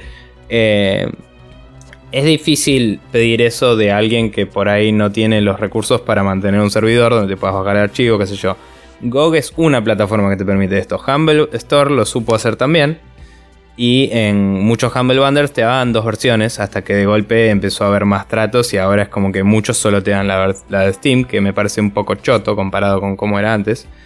Pero si te fijas, la mayoría de los juegos indies siguen teniendo las dos opciones. Y, las tenés las dos, no es que elegís uno o el otro. Es tipo, te doy la key de Steam y además te lo puedes bajar eh, en Humble. Eh, y eso me parece que es la parte importante para mí. Es tipo, saber que está en la plataforma que yo elegí, porque si la elegí es porque me gusta, ¿no? Hipotéticamente, puede ser que es porque es la que estaba barata y es un tema mío. Eh, pero digo, yo elegí Steam, ok, dámelo en Steam. Pero además me gustaría saber, si se puede, que lo puedo jugar sin DRM. Personalmente, eh, a pesar de que eh, la movida sin DRM me parece más copada en todo sentido, estoy medio como acepté hace mucho tiempo cuando nos lo explicaron en legales que la licencia no es mía, sino que, tipo que el juego no es mío, sino que es una licencia. Entonces es como que estoy acostumbrado a saber que en cualquier momento todos mis juegos pueden morir y teniendo esa visión medio apocalíptica me importa un poco menos. Pero, pero digamos, está bueno decir, bueno, yo lo elegí acá, perfecto. Pero además, tipo, si querés bajártelo y grabarlo en un CD, toma. Y me da un lugar donde bajar el archivo. Que puede ser GOG, puede ser cualquier lado. Que sea GOG me copa porque es un lugar copado. Y, y me parece que le da eh, una visibilidad mayor que si fuera te doy un link a mi página. Eh, ¿Me entendés? Si puedes bajarlo de ahí cuando quieras. Sí, sí, obvio. Pero bueno. Es que, o sea, y volviendo un, poquito a lo que estaba diciendo antes, eh, hay como cierta intención, no te digo de volver así toda una super plataforma horizontal, pero por ejemplo, dentro de cada ecosistema, dentro de Sony, hay muchos juegos, por ejemplo, que salen para PlayStation, eh, de hecho cuando salían en, en PlayStation 3 y Vita, eh, empezó a aparecer la opción de cross-buy. O sea, vos te comprabas una vez el juego y te lo daban en las dos plataformas. Hoy en día, para los juegos que están disponibles en Play 4 y Vita, hay muchos casos donde los juegos son cross-buy. O sea, lo compras una vez y te dan las dos licencias del juego. Te dan la licencia de Vita y la de Play 4. Xbox One está empezando a hacer eso con eh, Windows 10 como plataforma. O sea, vos lo compras en, Windows 10 o lo compras en Xbox y te dan la versión que te falta. Entonces, Creo que hay una intención, de hecho, el mismo Phil Spencer lo dijo, eh, nuestra idea con Windows y con la plataforma de Windows es que la gente juegue donde quiera jugar. Lo que omite es, mientras tanto, estén dentro del ecosistema de Microsoft. Em, pero bueno, qué sé yo, me parece que como primer paso de parte de cada uno de los platform holders, y en el caso de Steam o en el caso de PC, que GOG haya dado el primer paso con respecto a esto, me parece algo positivo y me parece copado. Después, bueno, habrá que ver cómo, este, dijimos, tema de licencias, tema de este, contratos con los platform holders, que siempre es más complicado, eh, el tema de que, bueno, hay que ver si económicamente es una decisión viable o no, el hecho porque efectivamente vos estás pagando una licencia, o sea, estás pagando entre comillas una copia del juego que está en realidad una licencia y lo estás distribuyendo en múltiples plataformas, o sea que eh, tus números de ventas efectivas van a bajar considerablemente. Em, no sé si considerablemente. Vos no lo compras más de una vez un juego en general. No, sí, eso es verdad. O sea, pero capaz tenés que erogar más licencias o más keys Capaz si vivís con amigos y yo me lo instalo en la Play y vos te lo instalaste en el PC o lo que mierda sea, bueno, ok, le cagamos una licencia, pero es raro. Es... Sí, sí. El algo sí, por ahí, bueno, por ahí sobre todo desde que está en digital. Entonces, no sé si bajarían tanto las ventas. Sí, bueno, o sea, un porcentaje bajarían, por ahí, por ahí sí una exageración mm. fue decir bastante. Sí, no sé Pero si, bueno. perdón, digo, no sé si no se compensaría bastante con la gente que dice, ¿sabes qué? No estoy mucho en mi casa, entonces lo puedo jugar en mi ponele Vita o lo que sea, que es lo que hace Sony, ¿no? Y cuando estoy en casa lo juego en la Play, pero cuando no, siempre lo tengo encima. Y eso tiene su valor, ¿entendés? Por supuesto. Qué sé yo. Eh, o ponele, si lo, tenés la opción de tenerlo en GOG y en Steam, es tipo, bueno, si estoy con mi laptop en algún lado que mi internet es una garcha y no me puedo conectar, puedo jugarlos offline, en, sin DRM, sin ningún problema. Exactamente. Eh, a pesar de que, tipo, por ahí me conecté un toquecín en otra parte del mundo porque estoy viajando, lo que sea, y Steam, tipo, me bloqueó la cuenta porque dijo, alguien le cagó la cuenta a este chabón. Yo lo tengo el juego. Y cuando vuelvo a mi casa lo sigo con Steam. Esas boludeces se puede. Asumiendo que se pueden pasar los saves y todo fácil. Pero. Claro, bueno, eso, eso también es otro tema que. Sí, eh, PC Gaming es, es un tema de PC Gaming, mover saves y eso, no, no tiene nada que ver. Sí, no, obvio. a lo que voy es que por ahí también eh, bueno, eso en, en, cada ecosistema también es dentro de todo bastante fácil porque vos, por ejemplo, tenés la posibilidad, que bueno, no todos los juegos lo hacen, pero por ejemplo en la consola de Sony vos tenés la posibilidad de pasar un save de la versión de Vita a la de Play 4 y viceversa. Y es como, ok, bueno. Claro, transferring. Supongo yo que Xbox, no sé, realmente no sé si lo tiene, pero supongo yo que en Xbox también la idea es hacer una especie de, de salvar progreso en la nube y vos dependiendo de qué lugar te conectes es donde te baja el progreso y puedes seguir desde donde lo último que te quedaste.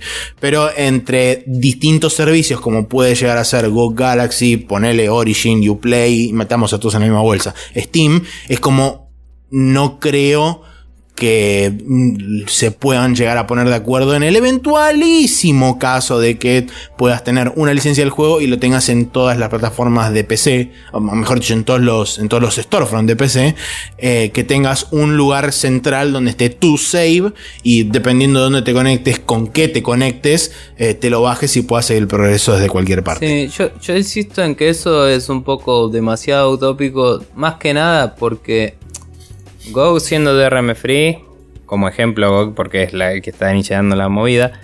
Eh, no tiene que mantener, eh, la excusa de Call of Duty, no tiene que mantener los mismos servidores que los otros. Y los otros parece que no, pero pagan sus servidores de esa plata que vos pagas cuando le compras un juego, ¿no? Indudable. Entonces, si yo compro todos mis juegos en una plataforma y después los quiero usar en cualquiera, yo no le di plata a esas otras plataformas para que mantengan mis requests de, che, te bajo 50 GB de juego hoy, tipo. Tenés razón. Entonces, eh, a nivel yo software developer y yo consumidor y yo tratar de atar todos los cabos de todas las partes de la transacción, me parece que eso es demasiado utópico. Me parece que Humble y GOG y eso, que básicamente son un repositorio del que bajás datos, aunque GOG tiene otras cosas hoy. Eh, vos puedes bajarlo sin GOG Galaxy y tienen su propio downloader que te pueden dar tanta conexión o sacar cuanta quieran y, y regulártelo. Y es como. Sí. Eh, como que se puede manejar mejor. Eh, que bueno, técnicamente los demás lo pueden hacer también. Pero digo, es, otra cosa, no es que tipo. voy a usar el multiplayer de, de, Steam de un juego a lo loco que lo compré en otro lado y por ahí no gasté nunca un mango en Steam. Por dar un ejemplo medio extremo. Entonces son cosas que, qué sé yo. Eh, nada, es, es, un tema muy de negocios, muy complicado. Eh, sí, pero, o sea, eh, por ahí como un poco conclusión de mi parte y así una especie de visión a futuro. Me parece que es un paso piola de parte de Go. Me parece que, bueno, ya digamos del lado de las consolas, medio como que algunos lo, lo están intentando hacer, como dije ya varias veces, dentro de su ecosistema. Pero, eh, digamos, PC, que era el lugar donde más fragmentado por ahí está eh, el mercado por tener cada publisher su storefront prácticamente, me parece que esta es una, una movida interesante para intentar, digamos, eh, generar un poco de esa unificación y como decías vos al principio, el hecho de que siempre se traigan distintos juegos y que vayan rotando, hace que la conversación se mantenga y que juegos que fueron en su momento interesantes por ahí retomen ese interés. Y quien te dice hasta incluso haga que por ahí gente que que no lo tiene diga, ah, che, mira qué copado, y se lo termina comprando, ya sea en una plataforma o en la otra, porque el hecho de que por ahí eh, te lo den gratis en GOG hace que, bueno, ok, lo voy a comprar en Steam, total, después me lo dan en GOG gratis. Sí, em, yo como mi conclusión insisto que eh, para mí la parte más importante es generar una conciencia de que está bueno dar una copia sin DRM a la gente, eh, no importa de dónde. También. O sea, está bueno que esté disponible también no puedes garantizar que tus propios servidores van a estar para siempre, entonces recaer en una plataforma como GOG o Humble o lo que sea te da una seguridad extra de que no te recae en vos la responsabilidad de tenerla ahí. Eh, eso es un tema también complejo, ¿no? Pero es como yo te doy a vos una copia en donde lo compraste y en este lugar que tiene esta copia libre. Eso me parece que es valioso, que tiene un valor aparte, ¿no? Distinto, que que los que buscamos hoy quizás en un juego. Eh, yo, por ejemplo, nada que ver con nada, me compré el Spelunky hace un tiempazo en GOG un día que estaba barato. Y después dije, yo quiero el Daily Challenge y el Daily Challenge solo está en la versión de Steam porque usa Steamworks. Y lo compré de nuevo en Steam. Digo, capaz lo hubiera comprado de una Steam si sabía que me venía con la otra versión. Porque cuando lo compré en GOG era porque me iba de vacaciones y no sabía qué onda la internet en donde iba. Y quería jugar a Spelunky. Entonces saber que me da las dos opciones me hubiera hecho pagar más plata en Steam, a pesar de que estaba en oferta en GOG, para tener las dos, ¿me entendés? No sé. Sí, totalmente. Pero bueno, para mí esa es la parte más importante por un lado, y por otro lado, sí es una movida muy astuta de GOG, sin duda, porque esto, hasta donde yo tengo entendido, no leí la letra chica, pero es, saca provecho de los términos de uso de las APIs de Steam, de las... De las sí. La plataforma que te permite Steam usar como tercero sin que yo sepa violar ninguna relación con él. No sé si no hace que los developers estén violando alguna relación con ellos eh, de alguna forma. Esos temas legales vamos a ver si repercuten en la semana venidera porque es venido nuevo esto. Eh, a ver si cambia la situación, lo volveremos a discutir, supongo. Y, sí, sí, totalmente. Y nada, eh, pero también algo que fue interesante que me dijo Seba Diegues cuando discutimos un poco este tema, creo que fue Seba, sí, es que a Steam le sirve un poco desde el punto de vista de percepción pública porque es como que GOG se está poniendo en segundo lugar. Es como, tenés juegos en Steam, somos una buena alternativa. Y automáticamente están reconociendo, eh, o sea, a nivel de imagen pública, GOG te dice somos alternativa a Steam, no te dice mudate, ¿me entendés? Claro. Y eso le da una validación ante la vista del público a Steam de Steam es tu plataforma, justamente como decía, tu plataforma cabecera. Y cuando no tienes internet, puedes ir a tus juegos de GOG, ¿me entendés? Claro, es, sí. es como que parece que no, pero quizás si lo saben manejar los de Steam, que son bastante astutos los tipos, puedan aprovechar de alguna forma esto. No te digo hacer un partnership porque sería medio flashero que eso pase, pero ver si pueden encontrarle una vuelta copada o, o por lo menos salir a dar un statement que diga está bueno lo que hacen, sigan, está todo piola, eh, o, o una reacción de relaciones públicas podría serles positivo a ellos. ¿Me entendés? Sí, yo creo que va a haber alguna suerte de comentario en la, pasar. en la próxima semana. Porque es algo que para mí es bastante grande Digamos dentro del ambiente de PC. Lo más decepcionante sería que no pase nada, que siga andando todo así y nadie diga nada al respecto. O sea, Claro, yo quiero sí, saber qué De hecho, opinan. sí, sería súper triste. Yo quiero saber qué opinan y me encantaría que no se corte, pero si se corta, también va a ser interesante. Si no Sí, pasa va a ser nada, interesante va a ser un analizarlo de la razón por la cual, por eso, por qué pasó. Claro, digo, yo voy a venir con mis pochoclos. Si no pasa nada, los pochoclos van a ser en vano. Pero bueno. Sí, Eh, nada, eh, linda discusión. sí. Así termina eh, este hot coffee de la semana. Nos vamos a ir al final del programa donde tenemos nuestro special move de cada semana y los charlaremos eh, a continuación.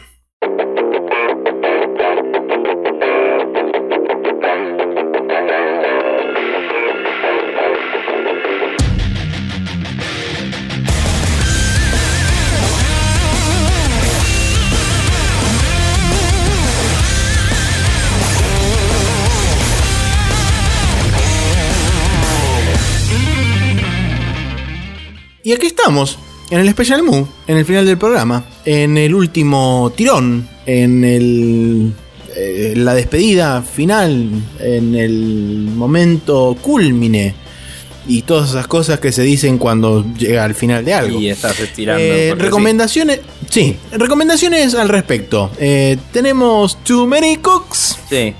Eh, Too Many Cooks es uno de estas cosas medio infomerciales de cortos, publicidades, whatever, que aparecen en Adult Swim. Que eh, como no veo televisión, no consumo, pero cada tanto un amigo me lo pasa y es como la puta madre, esto es increíble. Y no voy a decir más que eso. Eh, están invitados a ver el video de 12 minutos. No sé si es tan copado para gente muy impresionable, pero ese es el único disclaimer que voy a hacer. Sí, Pero está buenísimo, aguante todo y eh, hay un par de minitas interesantes y un par de situaciones hilarantes y uh, cosas de, de relativos, de diversos tipos de, de interesantismo o interesabilidad, como decíamos la vez pasada. ahí está. Bien, bueno. perfecto. Eso. Bueno, yo por mi parte tengo dos recomendaciones. Tengo por un lado Drone Star Wars, que básicamente es un corto que hizo un agente donde agarró y puso drones de carrera eh, filmados por profesionales y gente así copada que sabe volar esos bichitos que andan por ahí. Y esencialmente les puso un modelo 3D encima y los convirtieron en un TIE Fighter y un X-Wing y hicieron así como peleas re locas con After Effects y mística loca. Y está, la verdad que muy copado. Eh, recomiendo si ven el corto, después que se vayan a ver el making of, porque es casi o más interesante aún que el corto en sí.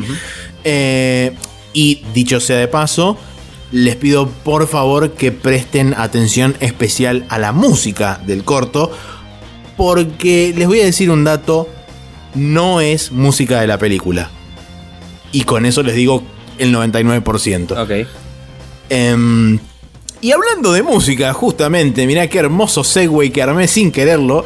em, les voy a pasar también para que se vean a la gente interesada, por supuesto, la música de Doom, partes 1 y 2, que es básicamente un vistazo bastante breve, pero me parece que concentrado bastante copadamente, de el compositor de la banda sonora de Doom, Del de nuevo Doom. cómo el eh, del nuevo Doom, sí, por supuesto. De cómo el chabón fue laburando la, la temática, fue laburando los temas, fue laburando la composición y todo eso. Realmente es muy, muy, muy interesante. Sobre todo la segunda parte. En la primera es como que hace más hincapié en lo que es el E1M1, que es básicamente el himno de Doom. Sí. eh, de cómo el chabón lo retrabajó y lo laburó para adaptarlo a la estética y a cómo se ve el juego hoy.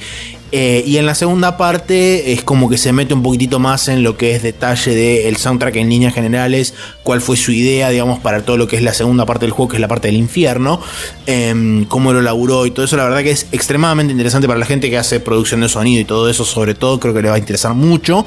Y en líneas generales, para la gente que le interesa saber de cómo se hacen las cosas detrás de escena en los juegos, me parece que también es algo interesante y copado para ver porque da un par de tips y hace un par de cosas re locas que son tipo flash, así, flasheas cualquier cosa y es tipo. Eh, eh, eh", y así. Bien.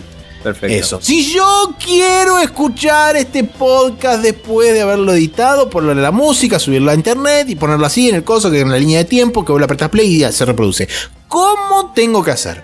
Bien, puedes hacerlo entrando en iTunes o cualquier gestor favorito tuyo de podcastismos y eh, buscando por Spreadshirt News, sino eh, también, bueno, uno de esos gestores es iVox, por cierto, ibcortaoox.com. Eh, si no tenés nuestro feed en la página que es spreadshirtnews.com barra podcast, lo puedes copiar y pegar en tu eh, lector de RCS o reproductor favorito directamente y te suscribís a través de eso. Los capítulos salen los días martes a las 0.30 horas aproximadamente. Eh, por otro lado, tenemos también nuestro canal de YouTube que está particularmente eh, carente de contenido esta semana en youtube.com barra TV. Voy a ver si, como dije, puedo lograr amasar a las huestes y grabar otra vez cosas overwatchísticas para poder publicar ahí cosas y diversión y yuppie. Em, en línea, en lo que respecta a la continuación de XCOM, eh, estas semanas vamos a estar complicados porque E3, capítulo 200, etcétera. Pero una vez que baje el vendaval, nos vamos a reorganizar propiamente y vamos a continuar luchando contra los extraterrestres hijos de puta que nos quieren este, quemar el rancho. Sí, yo estoy, ya que estoy eh, ahora viciando bastante más que antes por cuestiones de que me está pintando viciar voy a tratar de eh, meter grabación de esos vicios diversos que estoy jugando eh, para ir teniendo contenido para el sitio. Em, Suplir, sí, me parece muy bien. Nada, eh, voy a tratar de grabar si, si logro coordinar con Mati alguna partida de Off-World Trading Company, ponele cosas así. No, no prometo nada, digo, son cosas que quiero hacer y estoy tratando de encontrar momentos y formas de hacerlo. Yo tengo un par de, un par de cosas que por ahí me interesaría grabar, como por ejemplo tengo ahí sobre la mesa de luz, ahí atrás, tengo el Yoshi's Woolly World, así que capaz que podría hacer un First Blood de eso. Dentro de relativamente poco me estaría llegando el nuevo Dean Sphere, que podría también pegarle una grabada y ver así, ver qué onda, compararlo un poco con el original, qué, cuáles son las diferencias, etcétera. Así que creo que podemos generar un poco de contenido de acá a las próximas semanas en reemplazo del XCOM que no se preocupen, no es que, está muerto, va a volver. Sí, sí. Pero bueno, nada, eh, youtube.com barra TV es nuestro canal de YouTube. Y recuerden también que tenemos nuestro eh, podcast amigo, hermano, primo, pariente lejano, que se llama arroba Rule, también conocido como es un podcast, la regla de Guybrush. Eh, y en ella hablamos de cuáles son los juegos que cuestan menos de 20 dólares para PC que valen la pena, básicamente pueden tuitearle a ella y retuitaremos, pueden aportar eh, si quieren eh, obteniendo acceso a la cuenta y tuiteando desde ella para ayudarnos con esto, para lo cual nos pueden contactar en nuestro email mencionado al principio del programa. Y eh, nada, sé que la tenemos medio tirada ahí, pero los tiempos son tiranos y la idea está buena, así que voy a tratar de meterle pilas cuando pueda. Em, no tengo más Lo único que, quiero aclarar es que no es un podcast, sino que es un Twitter. Porque dijiste podcast. Sí, estoy dormido y eh, me estoy. Está muy bien. Yo creo que te hace falta Overwatch. Que ir a jugar de básquet en breve, así que voy a irme. Y me paro y me voy así. Perfecto, bueno, está muy bien. Sí, eh, mientras Nico se para y se va y se despide y en realidad se sienta y se queda mirando en forma pensativa la pantalla donde yo estoy haciendo y me hace señal de metele, metele. Eh, anda, anda, anda, no te preocupes, yo me encargo de todo esto. Simplemente les digo que nos vemos la semana que viene en otro episodio donde Nico cuelga los auriculares y se despide y deja la silla girando. Eh, en realidad no queda girando, queda mirando hacia donde está el baño y él se realmente se fue. O sea, si yo me quedo callado, ahora se escucha silencio. ¿Vieron que yo le dije que Nico se había ido? Bueno, eh, nos vemos la semana que viene. Eh, chau, hasta la próxima. Que la pasen lindo. Feliz Navidad. Feliz cumpleaños a aquellas personas que cumplan años o dejen de cumplir. Eh, eso es indistinto para cada una de las personas de, que habita este mundo. Todos los días del mundo, del mundo no, del calendario del año, eh, alguien cumple años en algún momento. Así que si ustedes no cumplen, alguien está cumpliendo en su lugar. Eh, eso es, digamos así, como una conclusión bastante general y eh, cierta eh, hasta cierto nivel, porque puede no serlo del todo. Y me cansé de hablar, así que